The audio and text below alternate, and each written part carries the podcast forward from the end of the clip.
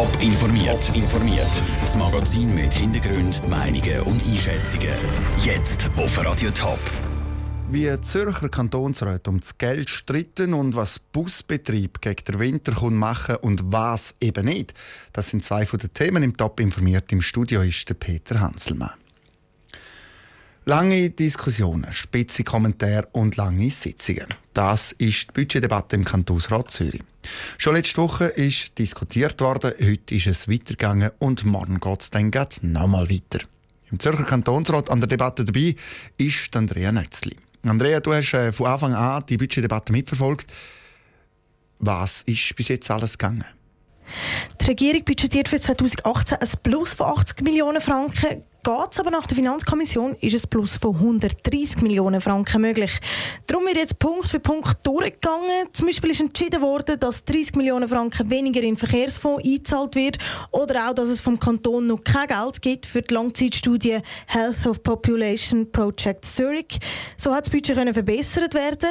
Minderheitsanträge aus dem Kantonsrat, wie zum Beispiel das Geld für das Zurich Film Festival zu streichen, Geld in individuelle Prämienverbilligung zu investieren oder Geld für die Hochschulen streichen, haben sie keine Chance gehabt. So Budgetdebatten die sind ja zum Teil sehr hitzig. Wie ist es denn heute so die Stimmung im Rathaus? Es wird viel diskutiert und am Schluss kommen die Anträge aus dem Kantonsrat gleich eigentlich nie her. Dadurch zieht sich das Ganze natürlich sehr in die Länge. Emotionen kommen aber gleich immer wieder mal führen. Bei der SVP, die einen Haufen Sparanträge stellt, tönt es meistens so. So darf es nicht weitergehen, sehr geehrte Damen und Herren. Auf der anderen Seite tun sie dagegen immer wieder so. Lehnt also diesen Budgetantrag deutlich ab und beantragt Ihnen dasselbe zu tun. Und dann gibt es noch die, die ihre Meinung immer wieder ein bisschen ändern. Die EDU ist ja bekannt, sie ist nicht partout gegen Sparanträge. Sie findet das grundsätzlich sinnvoll. Hier dieser Sparantrag jedoch nicht. Und das hin und her geht dann morgen noch weiter. Und ja, Andrea, du hast es gerade gesagt, morgen wird eben weiter diskutiert. Drei Sitzungen sind angesagt. Am Morgen, einen Mittag und dann am Abend. Dann wird diskutiert, bis das ganze Budget durchberaten ist. Was steht denn noch so auf der Traktandenliste, Mann? Ja, morgen ist das grosse Thema der Lohn der Kantonsangestellten. Wegen dem haben ja Lehrer und Gewerkschaften schon letzte Woche vor dem Rathaus demonstriert. Der Regierungsrat will im Budget, dass der Lohn um 0,2 Prozent gesenkt wird. Die Finanzkommission dagegen will, dass der Lohn um 0,4 Prozent gesenkt wird. Das würde das Budget gegenüber dem von der Regierung um 15 Millionen Franken verbessern. Es gibt aber auch einen Antrag, der will, dass es eine Lohnerhöhung gibt für Kantonsangestellte. Es sieht also nach einer spannenden Debatte aus morgen. Der Schluss der Budgetdebatte macht dann die Abstimmung zum Steuerfuß. Der wird die SVP ja senken. Wie es aussieht, hat das aber im Kantonsrat keine Chance. Besten Dank, Andrea Nötzli, für die Einschätzungen zum Budget aus dem Kantonsrat Zürich.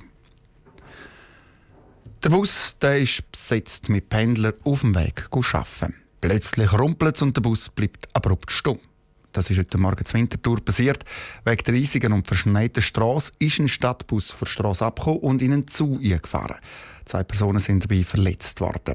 Aber warum passiert so ein Unfall? Auch wenn die Wetterstationen schon im Vorfeld vor einem Morgen mit vielen Schien gewarnt haben. Caroline Dittling.